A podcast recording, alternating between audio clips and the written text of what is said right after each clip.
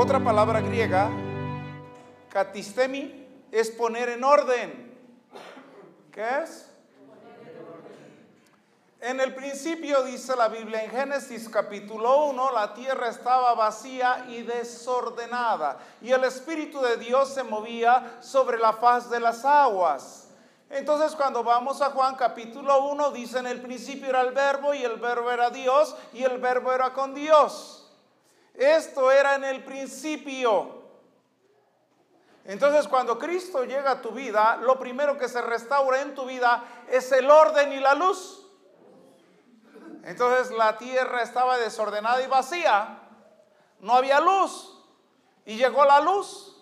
Por eso Juan capítulo 1, verso 4, ¿cómo nos enseña ahí la palabra de Dios? Juan capítulo 1, verso 4. En él estaba la vida y la vida era... Entonces lo que alumbra cuando llegamos a Cristo es la luz vida. Nos alumbra y comienza el orden en nuestra vida. ¿Qué comienza? Cuando vamos ordenando la vida, entramos en el proceso que se llama restauración. Y tiene que hacerse nuevo. O tiene que volver a su principio. ¿Tiene que qué? Volver a su principio. Según la ciencia se dice que restauración está relacionada a todos los procesos que se lleva a cabo para preservar un bien cultural. Ahí vamos a ponerle un, abrir un signo, un paréntesis. Cuando hablamos de un bien cultural, ¿cuánto llevan a cabo, por ejemplo, con Aculta? ¿Cuánto lleva a cabo en nuestro país para estar conservando todo lo que se llama patrimonio de la nación y todo lo que es la cultura antepasada? Llámese mayas, aztecas, en otros lugares los toltecas, también hay otras culturas como la zapoteca y dentro de ellas hay varias en nuestro país y están preservando toda esa cultura. Pero lo están haciendo en la forma humana y en la forma como lo está haciendo lo que es la ciencia, los estudios.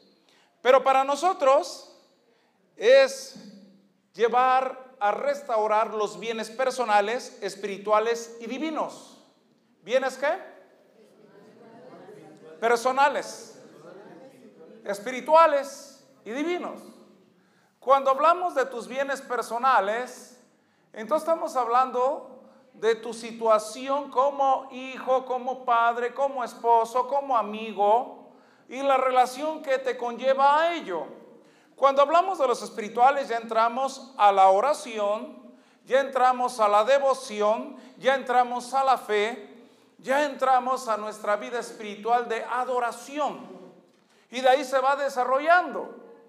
Pero cuando entramos en los bienes divinos, entonces son las cosas que Dios ha puesto en ti. Lo que Dios a ti te ha dado como dones, que tú recibes del cielo. Por ejemplo, alguno recibió el don de profecía o la palabra de profecía, pero en un tiempo dejó de hacerlo. Entonces ya no está funcionando. Y lo que tenemos que hacer es restaurar ese don. Entonces aquí estamos participando de la naturaleza divina de Dios. Diga naturaleza divina de Dios. Estábamos hablando que una persona cuando está en el mundo y llega a Cristo a su vida, y le produce un arrepentimiento y se arrepiente de sus pecados, se arrepiente de su maldad, se arrepiente de su rebelión, se arrepiente de su desobediencia y se convierte a Dios. En ese momento Él no tiene justicia, Él no es justo. Entonces el Señor Jesús viene y como lo perdonó, le lavó sus pecados con su sangre preciosa, ahora va a poner en Él, va a poner obediencia, va a poner en él todo lo que necesita para presentarlo delante de Dios. Y algo que hace es ponerle justicia. Él no era justo, pero a través de la justicia de Jesús lo está viendo y lo está viendo justo. Entonces lo presenta delante de Dios como justo. Cuando lo presenta como justo, Él es justificado por la fe. Yo necesito la fe para tener vida eterna. Yo necesito la fe para creer que mis pecados son perdonados. Yo necesito la fe para saber que soy justificado. Por eso dice, justificados pues por la fe, tengamos paz para con Dios. Entonces Jesús murió para perdón de mis pecados y resucitó para mi justificación. ¿Para qué? Pero en este proceso tenemos que nosotros entender lo que es la justicia divina, lo que es la naturaleza de la justicia divina y entender que hay una justicia que es la de Adán y hay una justicia que es del mundo, que estas las debemos de quitar nosotros. Entonces cuando, cuando hay una persona que justifica sus acciones, que justifica sus actos, ayer estábamos hablando acerca de Adán. Adán cuando lo llamaron y pasó a juicio Adán, le dijo Dios, has comido del fruto que te dije que no comieras, justificándose. La mujer, y eso cuando dice la mujer que me diste, también la culpó. ¿La qué? Y como consecuencia de eso vino sentencia y condena reinó la muerte desde Adán hasta Moisés. Pero cuando habla Moisés, Moisés es la ley. Cuando Jesús llegó aquí a la tierra estaba vigente la ley. Entonces Él murió de acuerdo a la ley. Y ahí nos redimió de la maldición de la ley. Y entró la ley del Espíritu de vida en Cristo Jesús, que me redime del pecado, de la maldición y de la muerte. ¿Sí está ahí? Pero necesito el acto de la justificación. Digan, necesito el acto de la justificación. Y ya cuando estamos justificados, ahora tenemos que llegar nosotros al estado original. ¿A dónde tenemos que llegar? Un día me quedé pensando, ¿cuándo será que nosotros lleguemos al estado de la inocencia? La inocencia que tenía Adán en el huerto del Edén. Porque tenemos que restaurar las cosas. Por causa de Adán, el huerto del Edén fue cerrado por su desobediencia y transgresión. Pero cuando está Jesucristo en la cruz, lo primero que recuperó fue el huerto del Edén. Por eso le dijo al ladrón de al lado, cuando le dice, acuérdate de mí cuando vengas en tu reino. Y le dice el Señor Jesús, desde hoy estarás conmigo en el paraíso, en el huerto del Edén. ¿Qué fue lo primero que recuperó? El huerto del Edén. Y tenemos acceso al huerto del Edén. Diga, tenemos acceso al huerto del Edén. Pero tenemos que restaurar. Diga, tengo que restaurar. Cuando nosotros vemos, la serpiente se introdujo en el huerto del Edén. Sedujo, atrajo a Eva. Engañó a Eva. Extravió los sentidos de Eva y Eva cayó, pero Adán también transgredió. Entonces hay, hay una actividad que hizo la serpiente. Pero lo más penoso cuando viene la sentencia, le dijo Dios, y yo voy a poner enemistad entre tu simiente y la simiente de ella. Entonces quedando la naturaleza de una enemistad con la serpiente.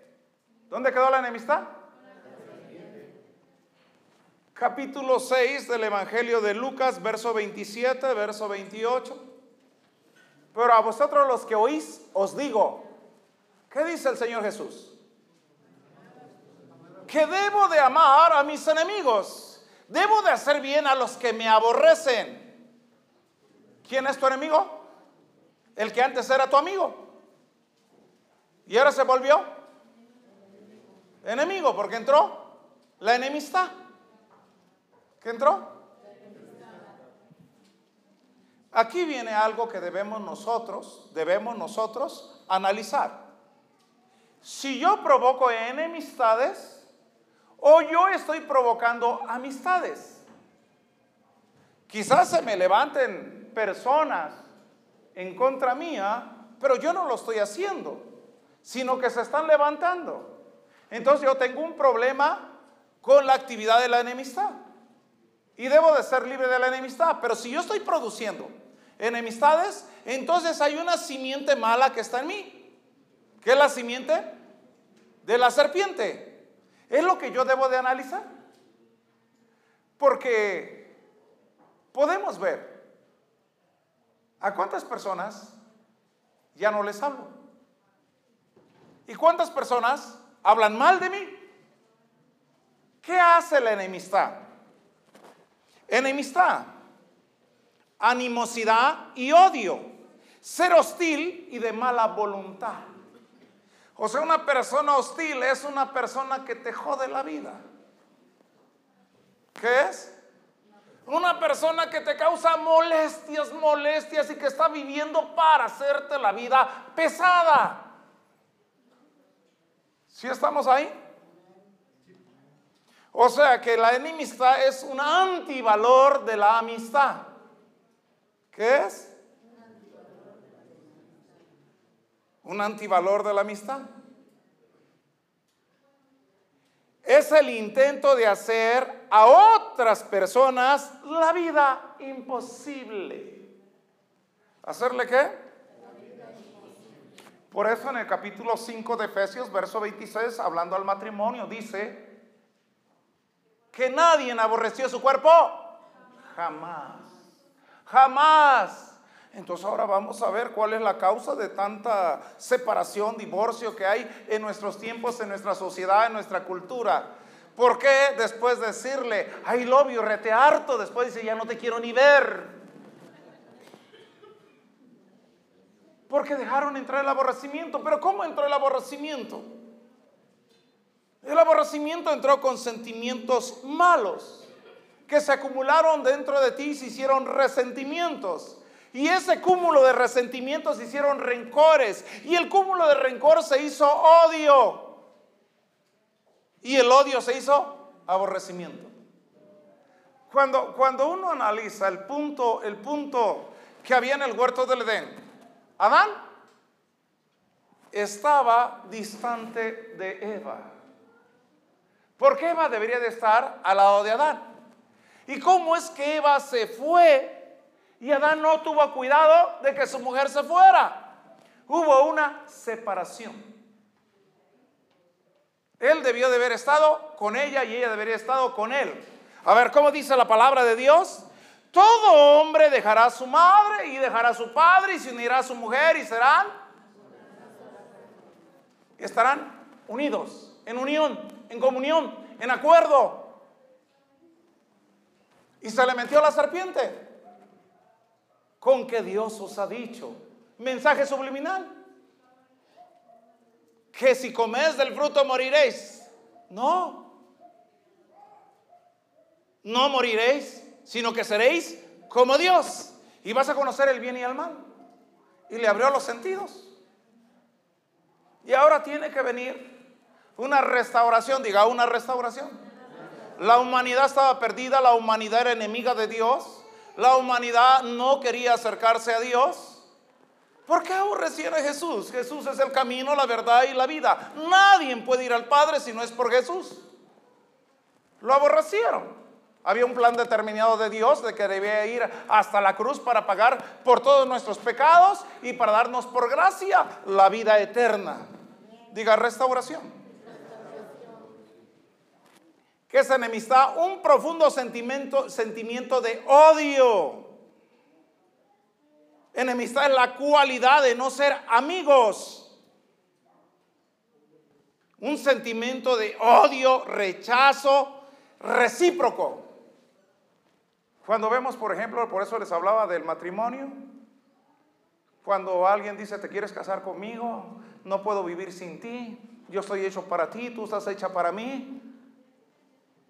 Y nosotros vamos acumulando sentimientos malos, resentimientos, porque no perdonamos. Porque no hay perdón. Si la Biblia me enseña, ama a tus enemigos. Ahora carne de mi carne, hueso de mi hueso, piel de mi piel, vida de mi vida.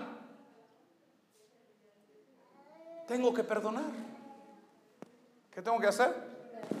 Entonces cuando se metió la serpiente, entonces vino el cúmulo de que tienes que odiar a la gente, odiar a las personas. Y es obra de la enemistad. ¿Qué es? La restauración es sanar las heridas. ¿Qué es la restauración? Entonces cuando hablamos, muchas de las veces nosotros estamos heridos y se nos dañaron los sentimientos, las emociones, el cariño, el amor, se nos dañó la confianza. ¿Por qué se nos dañó? Porque algo, una palabra nos hirió. Y esas heridas las vamos guardando. Hay personas que no pueden perdonar a su papá, hay personas que no pueden perdonar a su mamá, hay personas que no pueden perdonar a sus hermanos, no pueden perdonar a gente y están viviendo con una vida de rencor y de amargura. Hay personas que le dicen, te amo y a la semana te dejan de hablar. Hay personas que quieren una relación a su manera. Debes de ser tú como ellos dicen como ellos quieren. Y si no eres como ellos dicen, se alejan de ti, te dejan de hablar, se distancian de ti. ¿Son simiente santa o tienen contaminación de la simiente de la serpiente? El único que puede hacer un cambio en tu vida se llama Jesucristo. El único que puede transformar tu vida es Jesucristo. Y tú estás hecho a la forma de Dios y no vas a ser a una forma humana. ¿Sí me está entendiendo? Por eso nosotros debemos de sanar de todas las heridas que tenemos. Diga, sanar todas las heridas. ¿Qué debemos de sanar? Todas las heridas. Debemos de entender que no debe de haber heridas en nosotros. Dice Isaías, mas el herido fue por mis rebeliones y molido por mis pecados, y por cuya herida entonces, por la herida de Jesús, toda herida que está en mi alma, toda herida que está en mi corazón, por causa de amargura, por causa de angustia, por causa, causa, de violencia, de maltrato, que yo viví en la niñez, en la adolescencia, tiene que cerrarse. Debo de perdonar y debo de sanar las heridas. ¿Qué debo?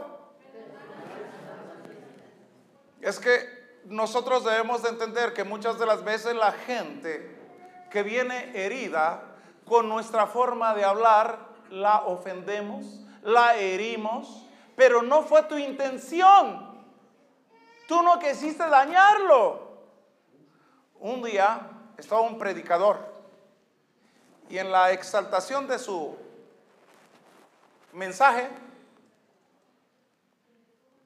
y él tomó una palabra y golpeó el púlpito. ¡Basta, Satanás! Y pegó. Y una joven estaba enfrente y se alteró y saltó. Y se enojó y se salió. Entonces el pastor sintió que la ofendió y fue y le dijo, a ver, este, hermana, disculpe, yo vi que usted se levantó, se levantó dolida, se levantó ofendida. ¿Cuál fue la causa? Dice, así se enojaba mi padre. Llegaba a la casa y comenzaba a pelear y golpeaba la mesa. Y en ese momento sentí que era mi padre el que estaba enfrente. Herida. No la había sanado. Lo duro del trato de su padre. Y el pastor entendió. Y le dijo, bueno, ¿me permites orar por ti? Mira, si esto te reflejó que era tu padre, Dios quiere sanarte. Porque tú estás herida de tu padre a causa de su enojo, su severidad y ahora quiero que sanes. Vamos a orar. Y declara, Señor Jesús, yo quiero sanar de esta herida que me dejó mi padre. Por tanto, maltrato, regaño, porque era muy severo. Y ella dijo, sí, yo quiero sanar. Y luego el pastor puso su mano y dijo, por cuya herida somos sanados. Que sane todo dolor en tu alma, que sane toda herida en tu alma, que sane toda herida en tu corazón y recibe sanidad y ahora suelta el perdón para tu Padre. Amén, amén. Cuando vemos nosotros, a veces nos hacemos fuertes y decimos, no, yo no tengo heridas, a mí no me lastimaron. Pero cuando sale a luz una situación que te hiere, que te molesta, algo que no te agrada, por eso dice, es que a mí no me gusta cómo predica fulano de tal. A mí no me gusta cómo está parado el hermano fulano de tal. Y a mí no me gusta, y todos esos señalamientos es porque hay heridas en el alma que no hemos perdonado. ¿Que no hemos qué? Entonces en la restauración tenemos que sanar las heridas. ¿Qué tenemos que hacer? Sanar las heridas. Vamos a leer Jeremías 30, el verso 15 al 17. ¿Qué se siente, hermano, cuando alguien quiere hacer algo bueno, quiere hacer algo bien, y de repente alguien se lo opone? Vamos a ver un ejemplo de la Biblia. Nemías y todos los que quedaron del remanente iban a edificar, reedificar los muros de Jerusalén, restauración. Pero había uno llamado Zambalat, había uno llamado Tobías, había uno llamado Gosén, y estaba una profetisa falsa llamada Hulda, que se opusieron y obstaculizaron la reconstrucción de los muros de Jerusalén 16 años. Y mandaban cartas al rey para que les detuviera la reconstrucción del templo. Y como hay muchas personas que se oponen a lo que vas a hacer.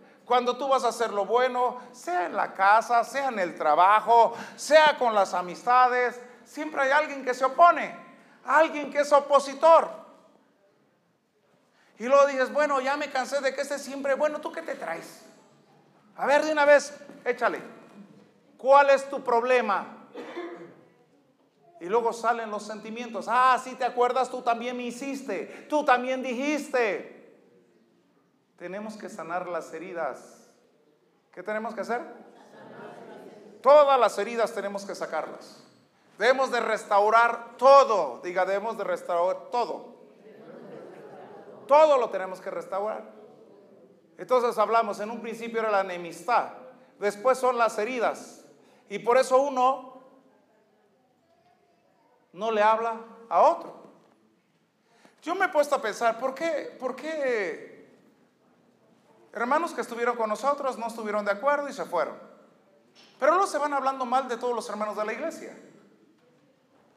Cuando ellos llegaron, la iglesia los abrazó, los besó, los cobijó y los bendijo. Y les hizo el bien. Se enemistaron X causa, su razón supuestamente tiene. Se pasan los años y nunca se restaura la amistad. Nunca se restaura, pero sí estamos alabando a Dios. Pero sí creemos en Dios. Pero sí oramos. Pero sí estamos yendo a la iglesia. Pero ¿en qué calidad estamos yendo? Que la Biblia no dice que debo de amar a mi enemigo. Y dice, entre tanto que está de vosotros, está en paz con todos. Entonces, ¿a dónde está la serpiente? ¿Dónde está la obra de la serpiente? ¿Dónde está la enemistad? ¿Cómo hacer un análisis? ¿Cuántas enemistades tienes ahorita? ¿Por qué te enemistaste? A veces yo me quedo pensando, si te conocen de años, porque una persona puede llegar a hablar mal de ti, decir cosas malas de ti, y si te conocen de años, ¿por qué pueden cambiar su forma, su concepto que tienen de ti y pensar mal? ¿No será acaso un trabajo de la serpiente? ¿No será que lo que dijeron provocó una herida y no has sanado de esa herida? Y todavía te duele cuando te dice, ese nombre ni me lo menciones, no quiero saber nada de él. Cuando vemos nosotros en la Biblia hablando ya de lo que es espiritual, porque hablamos valores, hablamos de nuestros sentimientos internos, hablamos de lo espiritual y hablamos de lo divino. Hablando de lo espiritual, mi vida espiritual, cuando nosotros comenzamos el Evangelio, leíamos la palabra de Dios. Y cuando nos enseñaron que la forma de conocer más de Dios y acercarnos más a Dios era orando, leyendo la palabra y ayunando. Nosotros lo hacíamos. Buscábamos más la presencia de Dios. Los días domingos era ir a la iglesia a escuchar la palabra de Dios, adorar a Dios y que su presencia y su gloria estuvieran sobre nosotros. Pero algo afectó tu devoción, algo afectó tu oración, algo afectó tu vida espiritual. Y esa afectación hizo que tus niveles se fueran bajando, bajando, bajando. Le perdiste interés a la oración, le perdiste interés a la adoración, le perdiste interés al culto, cuando, cuando nosotros fuimos alcanzados en la gracia y en la misericordia de Dios, el perder una enseñanza era cuando lo vuelvo a vivir, cuándo lo voy a alcanzar, cuándo voy a volver a sentir esto. no es solamente un conocimiento que llega a mi intelecto, es una vida que me está transformando mi vida y en la vida de Jesús.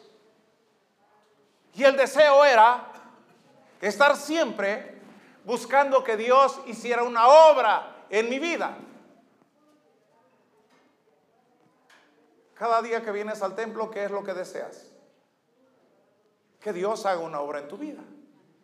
¿Quieres ver que Dios se manifiesta en tu vida? ¿Quieres alcanzar algo en ti? Cuando vemos la vida de Samuel, Samuel llegó prontamente al templo y empezó a tener actividades sacerdotales y empezó a ministrar. Los hijos de Eli eran hombres impíos que no tenían conocimiento de la palabra de Dios. Profanaron lo que se le ofrecía a Dios y hacían cosas con las jóvenes que se quedaban a velar. Y eso fue tan abominable y despreciable a Dios que Dios dijo, les voy a quitar la vida. Entonces, hubo una profanación al sacrificio a Dios. Hubo una profanación de los que hacían vigilia. Y los que velan y oran es para que haya aceite. Por eso escaseaba la palabra en ese tiempo. No había revelación con frecuencia. Porque estaba profanado. Entonces cuando vino una guerra con los filisteos, mataron a los dos hijos de Eli, se perdió la guerra, se desnuca Eli, se roban el arca del pacto y ahora los filisteos se sintieron grandes. Hemos vencido al Dios de los israelitas. Y ahora el arca la pusieron en el templo de Dagón. Y el primer día Dagón quedó postrado frente al arca. Y ellos pensaron, un aire tiró a Dagón, hay que levantarlo. Al otro día, decapitado y sin la palma de las manos. Porque deberían de reconocer que Jehová es Dios. Y ahora van a consultar a los adivinos. Y dicen, tienen que hacer un sacrificio y pagar la expiación a Dios. Y ellos dijeron, Vamos a hacer de la enfermedad que nos ha acosado, vamos a hacer unas estatuas. Como son ratones y son tumorcillos, pues vamos a hacer cinco porque son cinco ciudades. Son cinco príncipes y hay que mandarlo como una expiación para nosotros. Y entonces ellos hicieron un carruaje subieron del arca y lo que lo iba jalando el carruaje eran unas vacas que tenían becerros. Y ellos decían, si las vacas no voltean por sus becerros, si no se regresan por sus becerros, entonces Dios está aceptando esto. Y lo mandaron. Después, Israel estaba lamentándose por el arca de Dios. Y pasó el tiempo. Y ahora viene ya otra batalla. Y Samuel le dice, a ver, vengan, todos reúnanse. Van a sacar los Baales, van a sacar a Astarot, van a sacar de su corazón toda la idolatría. Todo lo que adoraron los padres tienen que sacarlo. Y tienen que volver a su corazón a Dios y decirle que solamente a Él le van a servir de todo corazón. Y se reunieron un día, confesaron sus pecados, se tiró agua o se regó agua para limpieza. Y después de eso, de sacar toda la idolatría, dijeron ellos, vamos a la guerra, Samuel, no ceses de orar por nosotros. Y Samuel ofreció un cabrito y lo ofreció en holocausto a Dios. Y él dijo, Dios, tú estás con nosotros, respóndenos y se llevó el holocausto. Salieron a la guerra. Dice que hubo una granizada, que eran tan grandes los granizos como un ladrillo, que fueron más los que mató Jehová que lo que mató el pueblo de Israel y tuvieron la victoria. Porque se volvieron de todo corazón. Se restauró, se restauró el servicio a la casa de Dios, el servicio a Dios. Y Dios fue propicio y les dio la victoria. ¿Qué hizo Dios? Se pasaron muchos años en los tiempos del rey Ezequías. Muchos años se pasaron. Y el pueblo de Israel había olvidado la ley de Dios. La ley de Dios la tenían olvidada. El servicio a la casa de Dios lo tenían olvidado. El templo tenía grietas. Y ahora la Biblia dice que el rey Ezequías fue un hombre recto que caminó con Dios. Diga justicia. Tenía un corazón recto para con Dios.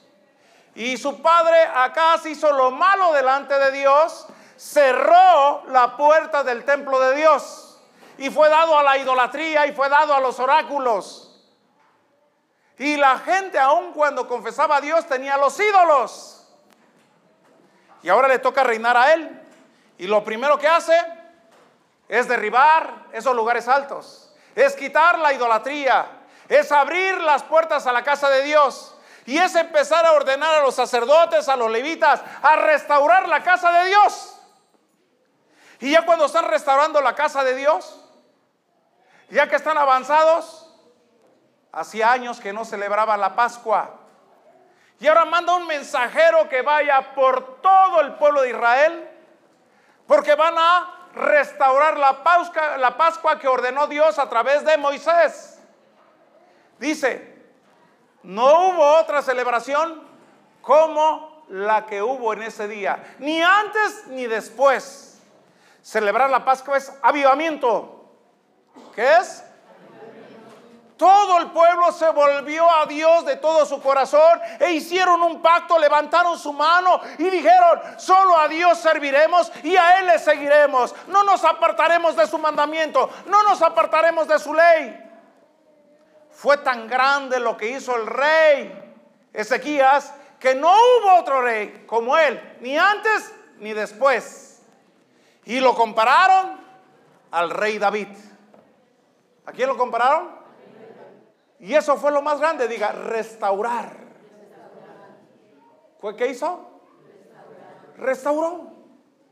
Yo, yo me quedo pensando, hermanos, porque cuando el Señor Jesús dijo, partiendo el pan, este es mi cuerpo. Tomando la copa, esta es mi sangre. Haced esto en memoria de mí.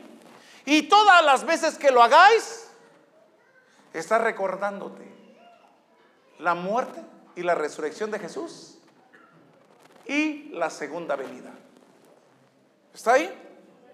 Pero también dice Juan, si no comes de mi carne y bebes de mi sangre, no tienes parte en mí. El que come de mi carne y bebe de mi sangre, tiene vida. El que come mi carne y bebe mi sangre, tiene vida permanente. El que come de mi carne y bebe de mi sangre tiene vida eterna. El que come de mi carne y bebe de mi sangre, yo lo resucitaré. Entonces el estar celebrando la Santa Cena es que Cristo debe de crecer en mí. ¿Es que qué? Entonces debo de valorar lo que Jesús hizo por mí. Yo tengo vida eterna gracias a Él. Él fue a la cruz para pagar por mis pecados y para darme la vida eterna. ¿Sí estamos ahí? Entonces debe de tener un valor grande, diga, debe de tener un valor grande. Porque tiene que haber un avivamiento en mi vida. Ah, entonces estamos despertando ahora las partes divinas. Diga partes divinas. Porque el avivamiento viene por obra del Espíritu Santo. Porque Él es el que nos vivifica. Y Él es el que nos aviva. ¿Él es el que qué? Entonces, cuando hablamos de una restauración del templo, una restauración del culto, una restauración de la alabanza, hablemos. Cuando estaba el arca en la casa de Abinadac, dijo David, yo tengo una casa de cedro, yo tengo una casa preciosa, un palacio, y Dios que tiene, y sintió en su corazón hacer una tienda. Y el profeta viene y le dice, ¿está bien lo que tú estás haciendo en tu corazón? Hazlo. Pero él dijo, yo le voy a hacer una casa a Jehová. Y ahora va a la casa de Abinadad Pero él, no sé si no sabía, pero yo digo que sí sabía. Se le ocurrió. Dos personas tienen que ir adelante y tiene que venir un carro como lo que hicieron los filisteos. Un carro jalado por unos bueyes y atrás vamos a poner el arca. Cuando Dios había ordenado que el arca debería ser transportada por hombres. Por eso se le pusieron anillos y tenía una vara que era por donde se cargaba. Y así debería ser transportada.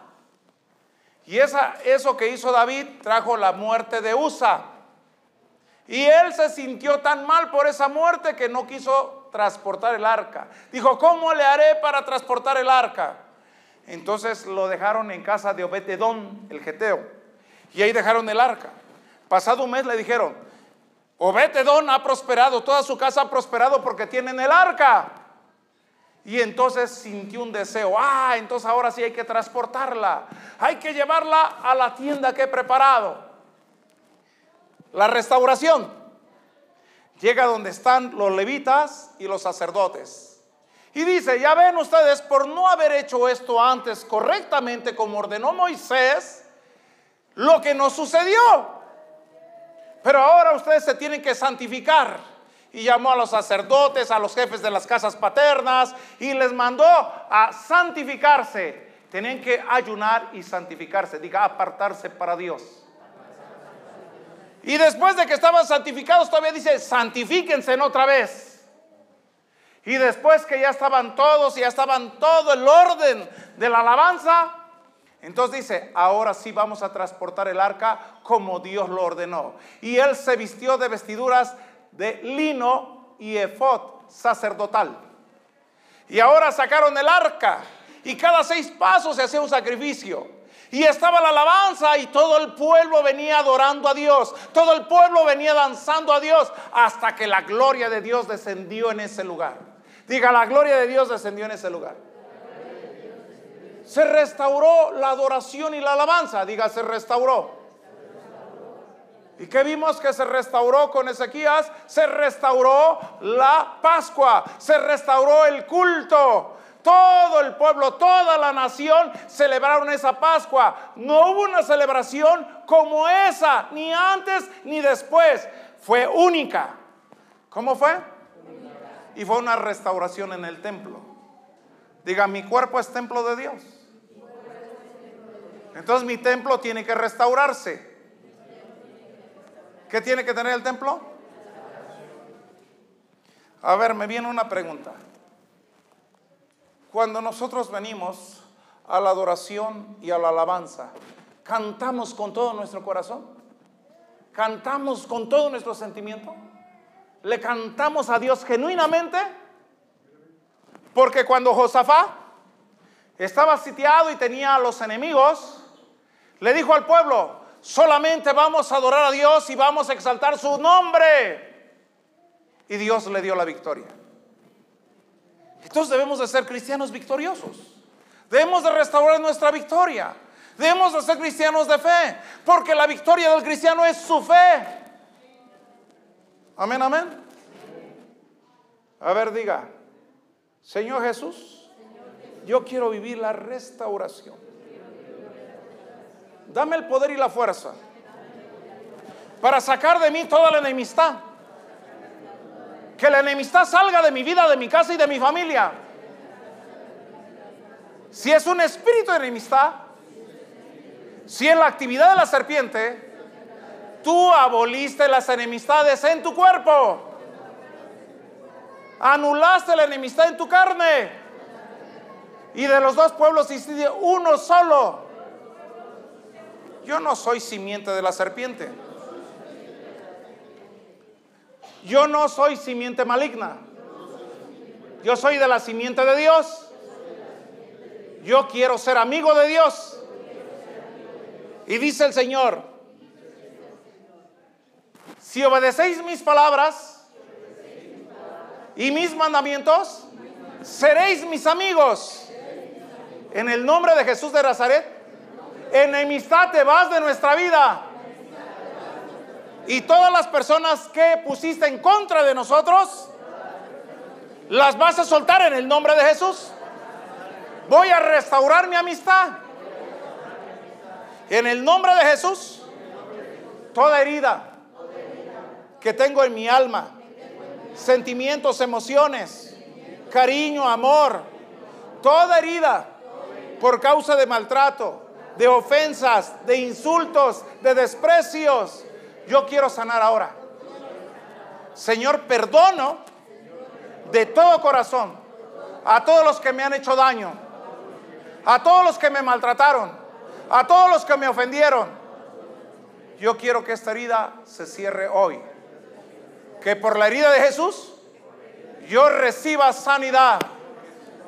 Que sane mi alma, que sane mi corazón. Yo quiero vivir una sanidad completa.